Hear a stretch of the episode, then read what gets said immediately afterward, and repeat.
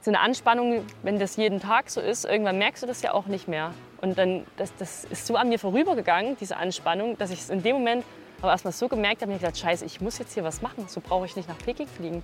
Ja, mit Low Carb trainieren, das würde ich abraten. Man kann sich nicht immer alles zurechtlegen, aber man kann zurechtlegen, wie weit lasse ich manche Personen an mich ran. Zweifler siegen nicht und Sieger zweifeln nicht. Klar, Kopf macht sehr viel aus, aber dass es so viel ausmacht, das kann man schon manchmal nicht, nicht so verstehen. Sporthilfe Club der Besten mit Denise Hermann-Wick. Wie geht's dir im Moment ganz allgemein? Was beschäftigt dich so? Ach, äh, zur Zeit, ich habe eigentlich wirklich so ja, ein paar Termine. Wir haben mit Hausbauen angefangen und das ist irgendwie die Zeit geht rum. Ich fange jetzt ein Fernstudium an im Oktober und ja, das sind irgendwie mehrere Sachen.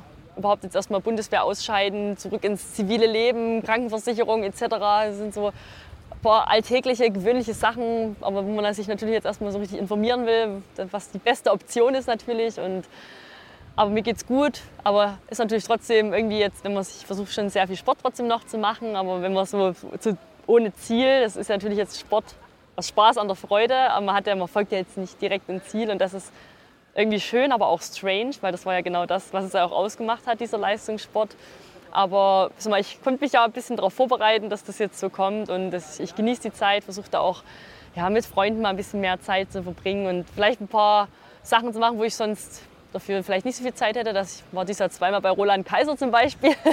Also ich nutze es nochmal richtig aus. Gibt es denn so eine kleine Trauerphase nach dem Aufhören oder fehlt dir irgendwas im Moment besonders oder meinst du, das kommt noch? Ach, ich könnte mir vorstellen, so ein bisschen Wehmut ist ja immer dabei. Das ist ja auch gut so, man hat es ja auch gern gemacht bis zum letzten Tag. Und ich glaube, im Winter, das wird schon nochmal anders. Ich werde auch bei ein paar Weltcups vor Ort sein da jetzt so das von Streckenrand ja, so zu betrachten, ist natürlich total spannend. Mal, man sieht vielleicht ein paar andere Blickwinkel, aber man denkt so, krass, letzte bin ich selber noch gelaufen und war so in meinem Tunnel da irgendwie. Ich denke, es wird im Winter dann einfach noch ein bisschen präsenter, aber ja, man weiß, Leistungssport ist einfach endlich. Und von daher ist es klar, dass man da irgendwann aufhören muss. Also da bin ich sehr pragmatisch auch. Das macht es mir auch dann ein bisschen leichter. Man schaut natürlich trotzdem aufs Team, wie es da läuft und fiebert da mit. Und ja, wenn es da mal Fragen gibt, mal, da ist man ja auch in Austausch mit den Athleten, wir, da natürlich ist diese Erfahrung einfach so versiegen lassen, das wäre jetzt halt einfach schade. Deswegen, ich habe, also ist auch so das Angebot meinerseits, dass ich da mit Rat und Tat immer zur Seite stehe. Bin ja selber auch in Ruhpolding ab und zu mal im Stützpunkttraining noch mit dabei und sag mal, da muss man schon sehen, dass man sich gegenseitig pusht und unterstützt. Es gibt einfach nicht so viele, die Biathlon machen und ja, die wollen richtig gut werden, die Mädels, das merkt man und von daher kann man da schon was geben. Mit wem sprichst du da häufig? Gibt es da jemanden, den du dir so ein bisschen an die Hand nimmst gerade? Oder? Ja, also gerade ist es so eine jüngere Athletin, die jetzt äh, zum Biathlon erst gewechselt ist, aber die ist noch sehr jung, wirklich. Sind wir da der mache ich relativ viel und auch wirklich ein sehr freundschaftliches Verhältnis. Oder ja, mit einer Hanna habe ich jetzt mal Kontakt oder mit einer Franzi gehe ich mal ab und zu mal trainieren. Die hat natürlich schon so trotzdem ihren Weg gefunden, aber da ist eher so natürlich so ein normaler Austausch, aber ja, versucht da schon, da, wenn die Mädels auch mal in Ruhpolding sind, da trifft man sich schon immer mal und ja, plauscht dann schon mal über das eine oder andere, gerade jetzt so Höhenproblematiken, die jetzt so bis 26 auch ein bisschen anstehen, so mal da jetzt die Erfahrung auch weiterzugeben, das, das bringt auf jeden Fall was. Gibt es Dinge, zu denen du heute Nein sagst, zu denen du früher Ja gesagt hast? Man kann sich schon mehr strukturieren und man traut sich auch irgendwann mehr. Man hat ja dann auch Erfahrungen gemacht. Früher sagt man ja schon so vielen Sachen, irgendwelche, ja, so Anfragen für gewisse Termine oder so, da hat man ja schon viel, oder was heißt viel, das ist ja dann am Ende nicht so viel, aber man hat zum Teil extremen Aufwand betrieben, um dorthin zu kommen mit Reiserei etc., wo man sagt, eigentlich war das so im Einklang mit dem Trainingsprozess jetzt nicht so optimal. Also mal, da war ich dann schon sehr rigoros die letzten Jahre. Klar, es ist immer so ein Geben und Nehmen, das gehört auch zum Sport dazu, aber es muss auch einfach passen, es muss gut geplant sein und das war eigentlich, so mal, glaube ich, auch so der Kern, worum ja, also diese ganze Energiemanagement und Training und Erholung, warum das die letzten Jahre, glaube ich, einfach besser gelaufen ist bei mir wie vielleicht auch zum Teil davor. Weil du ein bisschen kompromissloser warst, oder? Ja, du musst schon sehr straight sein, ja.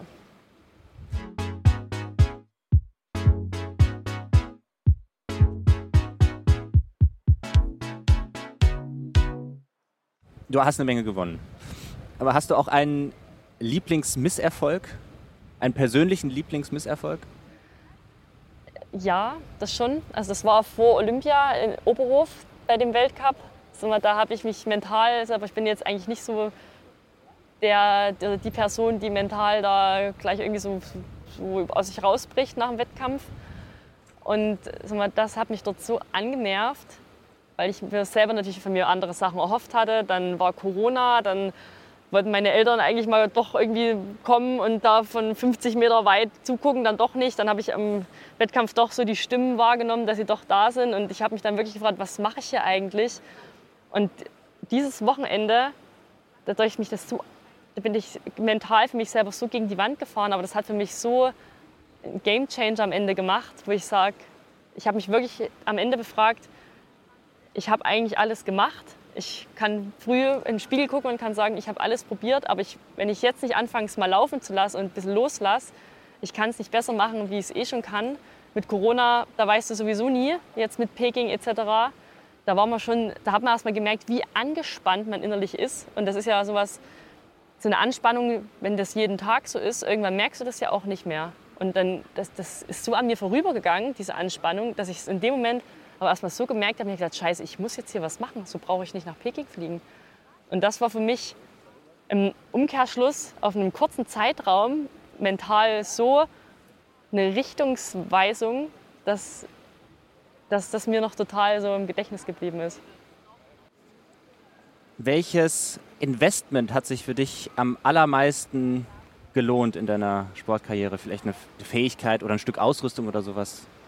Ja, grundsätzlich zu entscheiden erstmal, dass ich in meine Leistung investieren muss. man kriegt ja vieles natürlich gegeben. Man, hat in Deutschland natürlich trotzdem ein, ein sehr gutes Sportsystem. man kann immer an Sachen feilen, aber am Ende ist es ja sehr viel gegeben. Aber selber überhaupt erstmal zu verstehen, es gibt Sachen, die tun mir gut, die muss ich natürlich erstmal rausfiltern.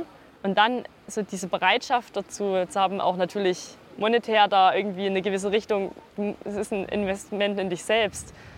Und das machen viele ja gar nicht. Und das erstmal zu erkennen und ja, dann natürlich auch mal zu sagen, ich mache jetzt mal ein Höhencamp mehr oder bin da mal eine Woche länger dabei. Das sind natürlich oft schöne Orte, die sind aber natürlich auch sehr teuer. Aber am Ende, ich wusste immer, warum ich es mache. Und für mich war das nie die Frage, ob ich das jetzt investiere dafür. Und das war so diese Zeit dort, natürlich auch oft mal mit dem Partner zusammen. Der ist ja selber sehr sportlich auch, hat der Langlauf auch gemacht und da überhaupt so eine Unterstützung zu haben und dann natürlich aber trotzdem die Zeit zusammen, aber an so einem Ziel zu feilen, das war so das beste Investment. Das war eigentlich die beste Zeit. Was würdest du einem hochmotivierten jungen Sportler raten, der den Sprung in die Weltspitze schaffen will? Und welchen Rat sollte er auf jeden Fall ignorieren? Ja, als junger Sportler, da ist man ja sehr zielstrebig, aber man muss ja gerade, was jetzt Langlauf Biathlon ist, aus der Sportart, wo ich ja komme, ein bisschen geduldig sein, muss man halt auch, aber trotzdem das Ziel nie aus den Augen verlieren und halt einfach seinen Weg finden, sich die Person, das Umfeld, ja, um einen rum möglichst, man kann sich nicht immer alles zurechtlegen, aber man kann zurechtlegen, wie weit lasse ich manche Personen an mich ran.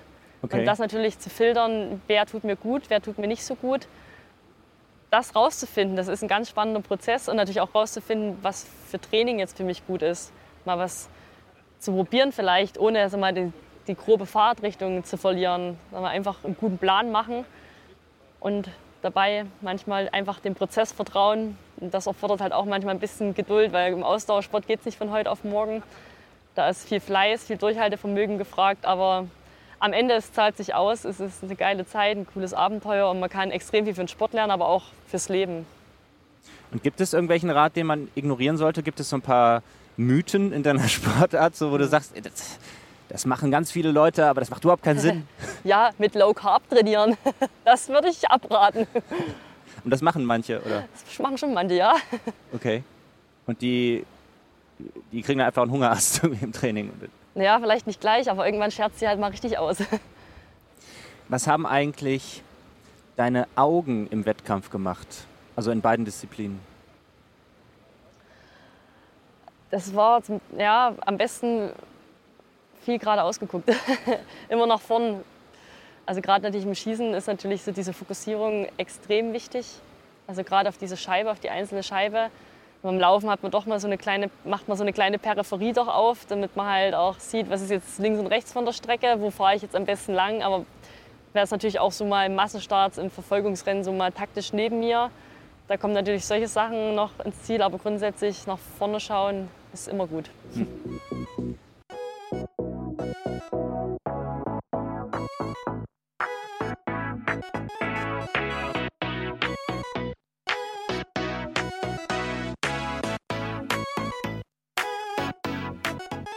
Gibt es irgendein Zitat, nach dem du dein Leben lebst? Irgendwas, was du mal gelesen hast vielleicht? Oder? Das hat mir der Frank Ulrich, unser Langlauf-Bundestrainer damals, der ja auch aus dem Biathlon kam, damals gesagt und hat gesagt, äh, Zweifler siegen nicht und Sieger zweifeln nicht.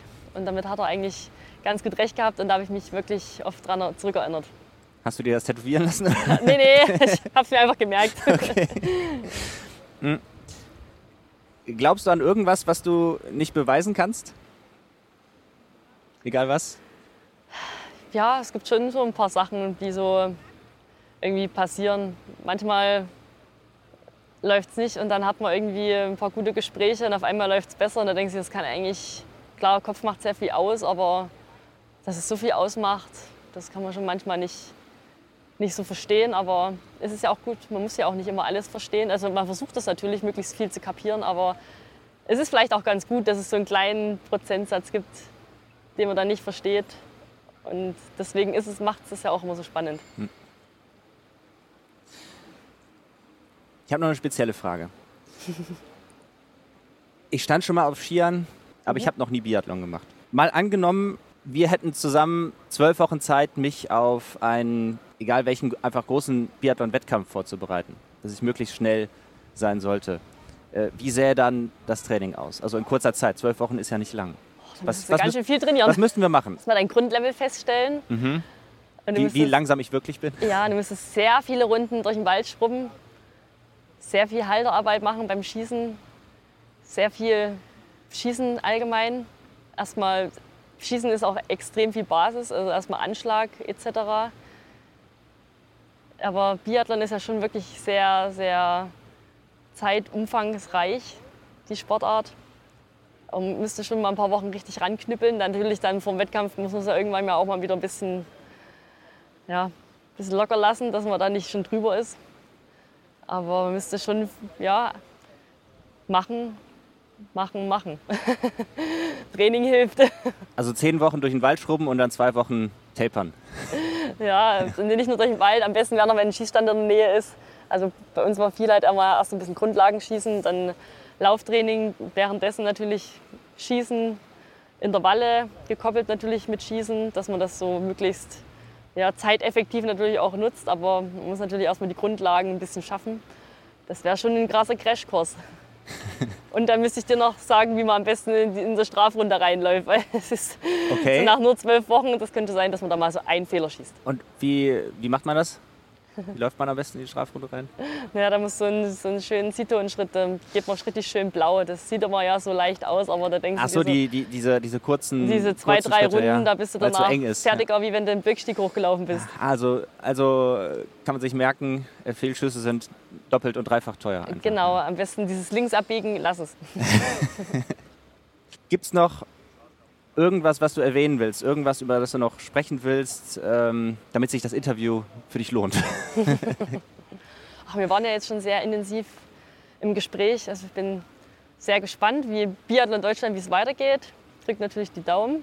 Bin ganz gespannt, was die Mädels machen. Hoffe natürlich, dass alle gesund bleiben. Nur gesunder Sportler ist ein guter Sportler. Da muss man natürlich schon ein bisschen Self-Care auch betreiben und da ein bisschen in sich reinhören, ohne die Regenwürmer husten zu hören. Aber ist ein spannender Prozess und ja, einfach genießen, machen, aus allem was lernen. Es gibt immer aus jedem, ja, aus Scheitern lernt man zum Teil ja am besten. Das möchte man zwar nicht, das versucht man natürlich zu vermeiden, aber am Ende lernt man daraus einfach besser und von daher ist es auch nicht schlimm, wenn mal was schief geht.